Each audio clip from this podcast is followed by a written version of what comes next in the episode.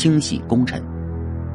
洪武二十五年，太子朱标去世，当时朱标的嫡长子朱雄英已经夭折，朱刚的长子朱继喜成为事实上的皇长孙。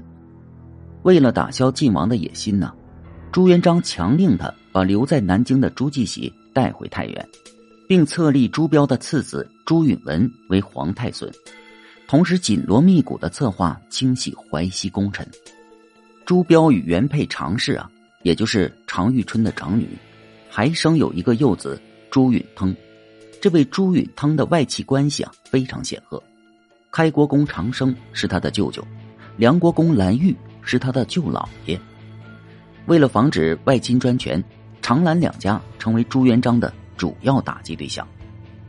洪武二十六年，朱元璋下旨命宋国公冯胜、颖国公傅有德、开国公长生等人立刻回南京议事，手中兵马全部都交给晋王节制。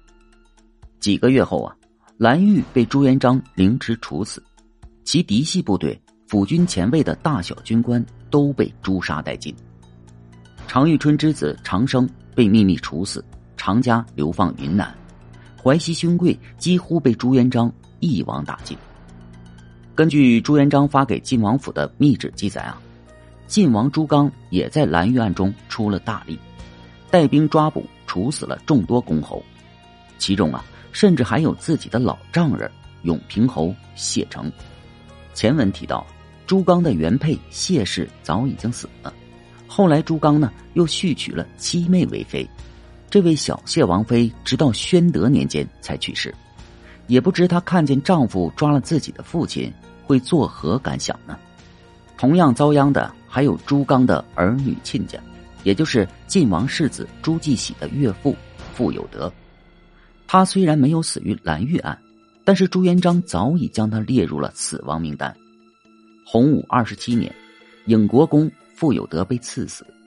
次年，周王朱肃的岳父宋国公冯胜也被赐死。也就是在这一年，秦王朱爽因虐待工人被毒死。晋燕二王成为诸王之长，主持洪武末期的北方军务。即使是皇太孙朱允文，对这两个叔叔也是非常忌惮的。汉有七国之乱。晋有八王之乱，同室操戈在皇室并不少见。秦王死后，朱元璋希望晋王、燕王能够互相制衡。若是一方有异心，那么另一方可以召集诸王群起攻之。然而，在洪武三十一年的三月，太原晋王府传来了一个噩耗：晋王朱刚突然去世，年仅三十九岁。朱元璋非常悲痛。下旨追谥朱刚为晋公王，并遣使册封晋王世子朱继喜为新一任晋王，告诫他：生子当如李亚子，克用为不王也。可是啊，这一切都已经太晚了。失去了制衡的燕王朱棣已然势大，而朱元璋的身体情况已经无法让他再给皇太孙铺路了。洪武三十一年的六月。朱元璋驾崩，皇太孙朱允文登基，改元建文。朱允文一登基啊，就想着解决掉燕王，在连萧、周、齐、襄、代、闽五王后，燕王朱棣以清君侧之名起兵造反。由于朱允文的强硬削藩，包括晋王朱继喜在内的藩王啊，全都选择了作弊上官。朱元璋生前啊，煞费苦心的让藩王互相制衡的设想。变成了泡影。建文四年，燕王朱棣攻进南京，登基为帝。晋府内斗。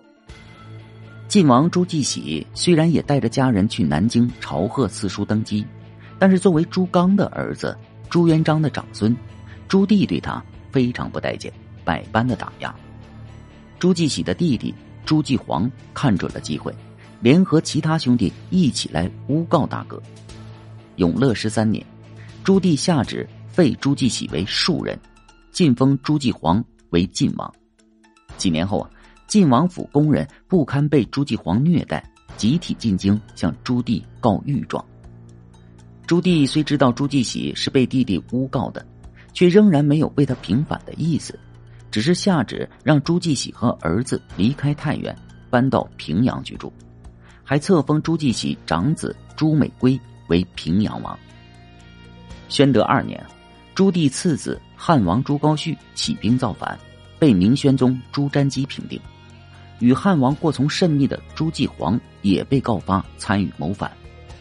明宣宗朱瞻基下旨废晋王朱继皇为庶人，但是啊，没有册封新一任晋王。按理说，应该是让朱继喜复位的，但是朱瞻基呢，并不想违背爷爷朱棣的意思，晋王之位由此空缺了八年之久。期间呢，朱继喜一家想方设法的要回到太原晋王府。都被朱瞻基搪塞了回去。宣德十年，明宣宗朱瞻基驾崩，朝廷派使臣前往平阳册封朱继喜的长子朱美圭为新一任晋王。然而啊，使臣刚出发三天，朱继喜就在平阳怅然长逝，享年六十一岁，没能亲眼看到儿子成为晋王。后来啊，朝廷也恢复了朱继喜的王位，追封他为晋定王。以亲王之礼葬于临汾，没有归葬于太原祖茔。虽然晋王府曾被朱棣百般打压，但是随着朱棣祖孙三代相继的去世，曾经的恩怨也烟消云散。一百多年后的万历年间，晋王府已是仅次于周王府的第二大藩。然而这时候的晋王府啊，早已经没有了祖先的野心和实力。只是一群侵蚀明朝统治根基的寄生虫罢了。如果晋恭王朱刚没有英年早逝，那么朱元璋驾崩后，究竟谁来当这个皇帝，也是个未知数。正因为朱刚的早死，才让朱棣摆脱了最后一道枷锁，可以肆无忌惮的宣称清君侧、靖内难，起兵造反。朱刚若是泉下有知啊，恐怕会感叹一句：“天命在焉。”不在尽了。